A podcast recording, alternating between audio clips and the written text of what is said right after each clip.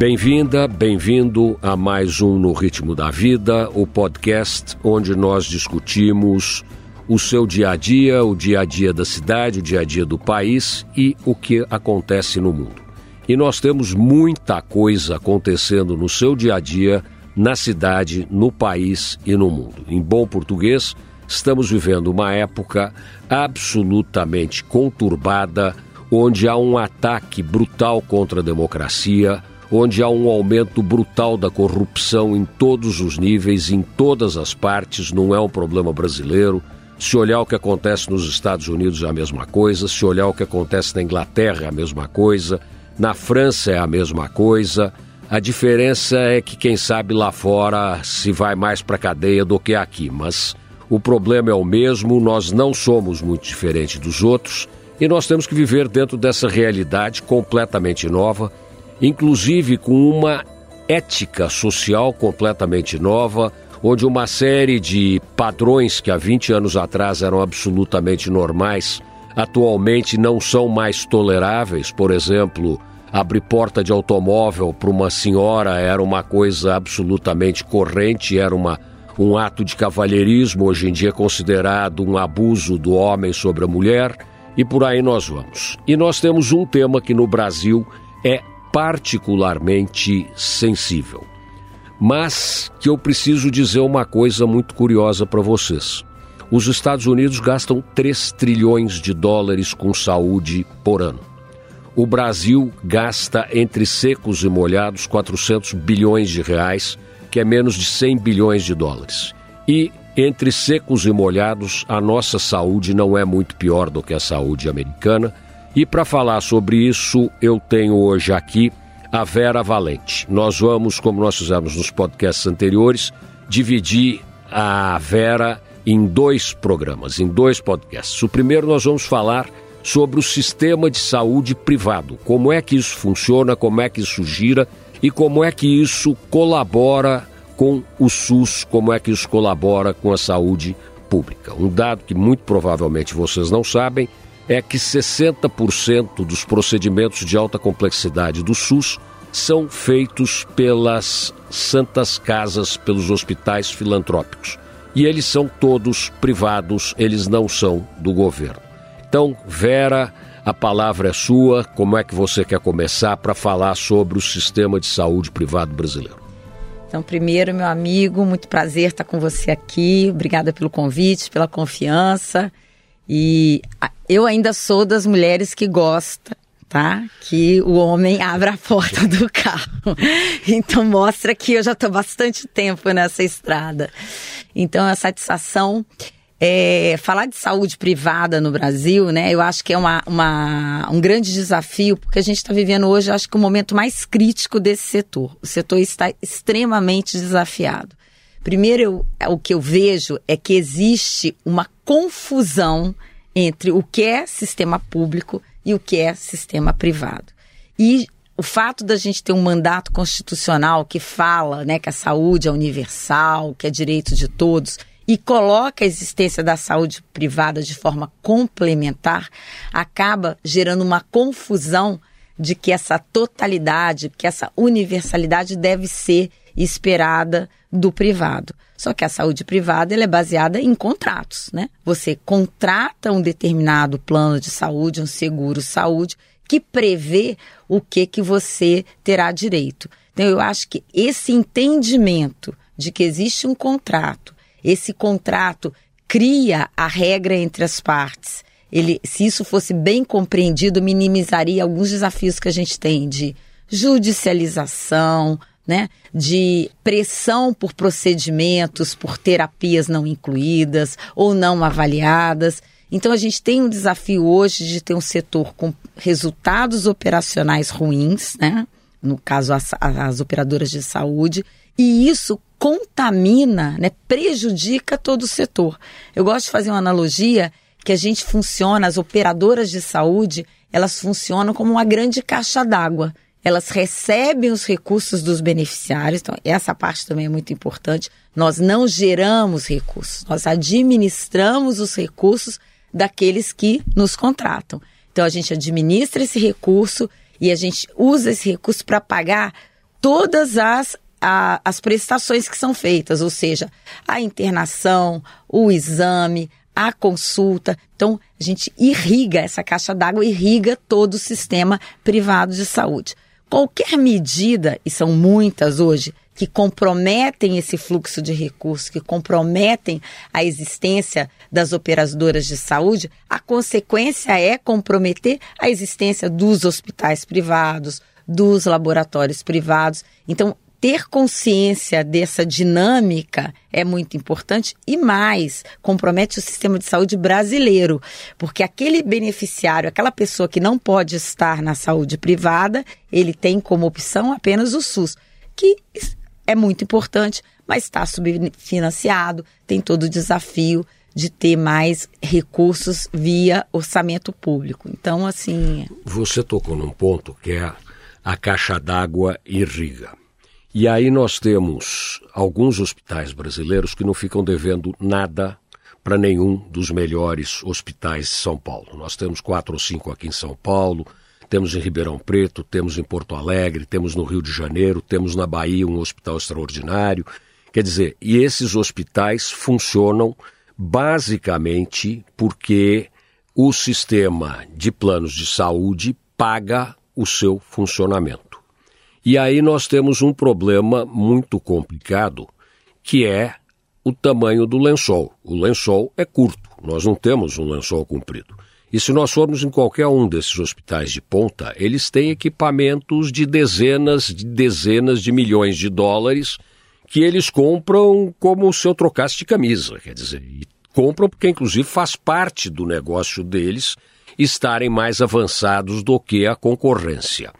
Como é que fica aí essa relação? Porque nós temos uma ordem de grandeza, de valores, de recursos que o sistema de planos de saúde gera, mas que não pode ser inteirinho usado apenas para pagar os hospitais de ponta. Nós temos milhares e milhares e milhares de hospitais no Brasil que não são hospitais de ponta, são hospitais que atendem o público privado, alguns atendem até o SUS também, principalmente nas cidades do interior que também precisam receber esse dinheiro dos planos de saúde privados. Aliás, aqui um, um parênteses, eu não apresentei a Vera, a Vera Valente é a diretora da Fena Saúde, a Fena Saúde é a Federação Nacional dos Planos de Saúde Privados. Ela representa alguns bilhões de reais a mais do que o SUS tem por ano, e aí uma injustiça tremenda, tremenda, e que não é culpa do sistema, é culpa do desenho brasileiro. Os planos de saúde privados atendem 50 milhões de pessoas, é o número mais alto da história, da média histórica atualmente, e estes 50 milhões de pessoas atendidas pelos planos de saúde privados têm mais ou menos 65% do total do dinheiro investido em saúde no país. O sistema público, o SUS, tem 150 milhões de pessoas para atender e ele não tem 200 bilhões de reais por ano para pagar estas pessoas. Se você dividir 200 bilhões de reais por ano por 5, que é o valor do dólar, você vai ver que o SUS tem 40 bilhões de dólares. É absolutamente insuficiente, mas isso não é um problema ou é um problema também dos planos de saúde privados, mas isso nós vamos discutir no próximo boletim, no próximo, no ritmo da vida. Hoje nós vamos falar mais ou menos da estrutura. Vera, voltando para a vaca fria, como é que são feitas as pressões para pagar os hospitais de ponta e os hospitais que não são de ponta?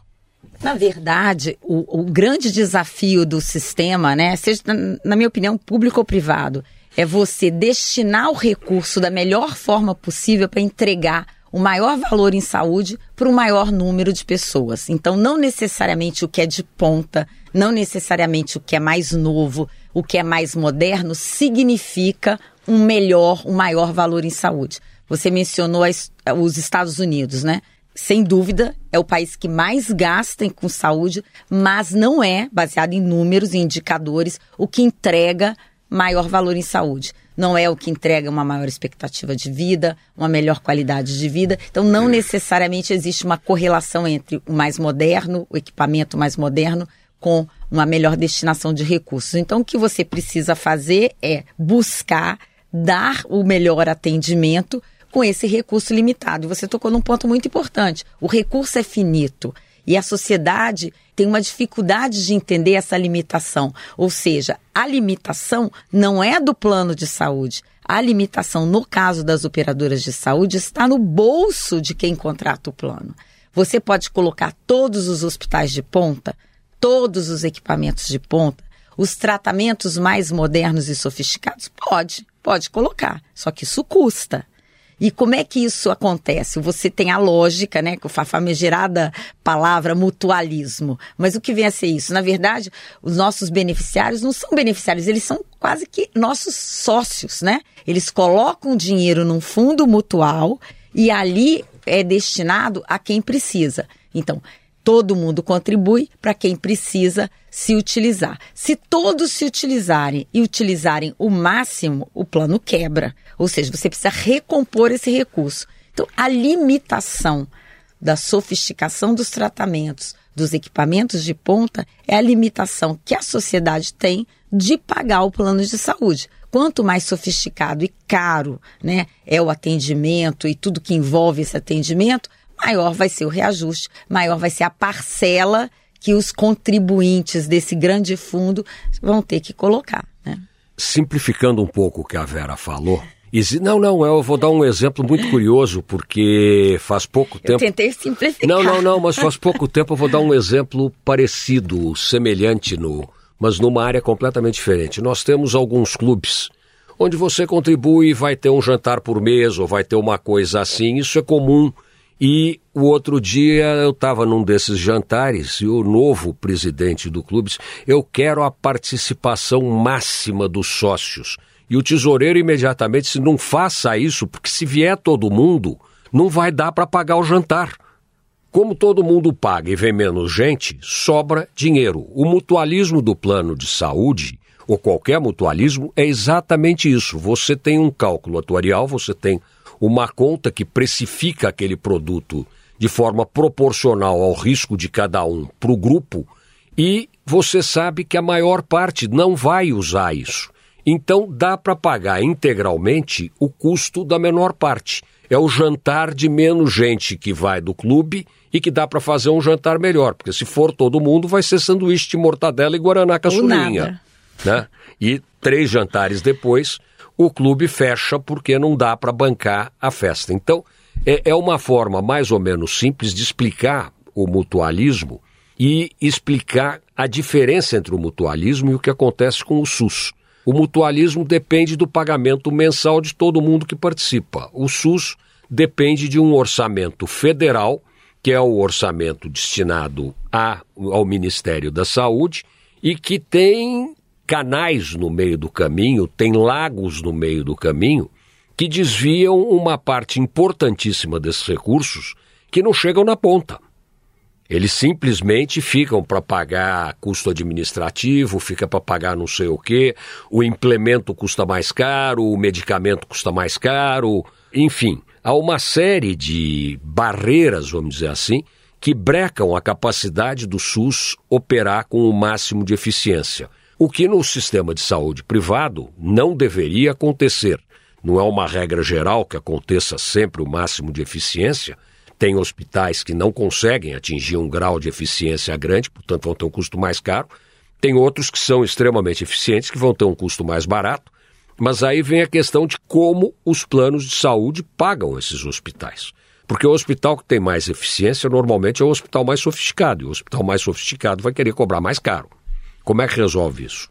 Não, é a questão, como eu disse, você tem que ter uma definição dos produtos contratados, você tem que ter uma definição do que é esperado e essa equação para ela fechar, ela tem que ser feita baseada em, em, escolhas corretas, né? Então, não só o hospital, né? Eu trago também essa enorme judicialização que o setor tem por terapias caríssimas, né? Então, o recurso é limitado. É limitado na nossa casa, é limitado no SUS é limitado na saúde suplementar. Você falou da limitação do orçamento do SUS. A limitação do orçamento do SUS também é uma limitação que nós temos de contribuir por meio de impostos. Então você contribui com impostos e esses impostos têm que se voltar para a sociedade numa série de serviços. E aí está a dificuldade de destinar mais recursos, tirando qualquer, todas as outras questões, mas assim, simplificadamente, também existe a limitação da capacidade de pagamento das pessoas.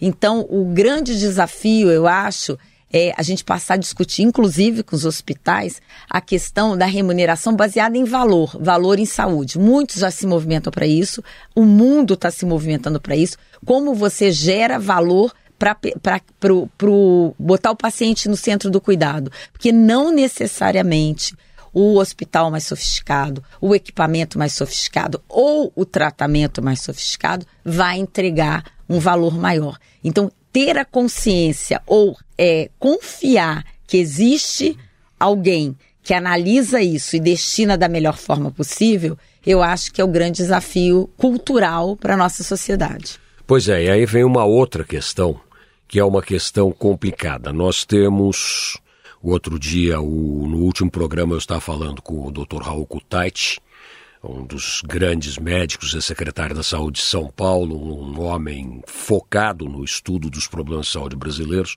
e ele estava absolutamente apavorado porque o Brasil está formando 40 mil médicos por ano. Tem mercado para 40 mil médicos por ano e tem mercado para abrir mais faculdade de medicina, como está sendo discutido nesse momento? Então, é, a questão da, é, dos 40 mil não é só a questão do mercado, é a qualidade como esse profissional vai entrar no mercado, é a expectativa desse profissional de trabalhar em grandes hospitais, ou seja, você tem os rincões aí do Brasil que precisa de médico, a gente tem um desafio de ter mais médicos, mas seriam os profissionais para estarem dispostos a irem para vários lugares e não só trabalhar em capitais em, em, hospitais mais sofisticados. Agora, eu acho que a maior questão aí, falando do, de desafiar também o sistema, o que, que acontece? Se você não tem um profissional adequadamente qualificado, eu não sou médica, então não posso falar da formação de médicos, mas uma preocupação é se você tem um número muito grande de faculdades e se essa formação ela não é muito criteriosa, você vai ter profissionais que vão precisar de muito mais tecnologia para fazer o seu diagnóstico, né? Ou seja, vão basear muito mais a sua o seu diagnóstico em exames sofisticados, em equipamentos sofisticados, né? Muitas coisas, um médico experiente, ele faz uma anamnese, ele já resolve, ele pede um raio-x, mas muitos médicos mais jovens, ou por não estarem é, seguros, né, da sua formação, podem querer passar o paciente num PET scan exames mais sofisticados, mais caros e também isso torna a conta insuportável. E aí, para terminar no ritmo da vida de hoje, eu vou deixar com uma pergunta que a Vera vai responder no próximo No Ritmo da Vida. Nós não temos um paradoxo dramático nessa situação, porque os planos de saúde não são famosos por pagarem o que os médicos acham que eles valem. Isso obriga uma contratação, vamos dizer, de médicos não tão bons, não tão caros quanto os médicos de ponta, que vão precisar os equipamentos de ponta para poder fazer os diagnósticos. Isso não encarece brutalmente a operação do plano de saúde? A Vera responde isso no próximo No Ritmo da Vida.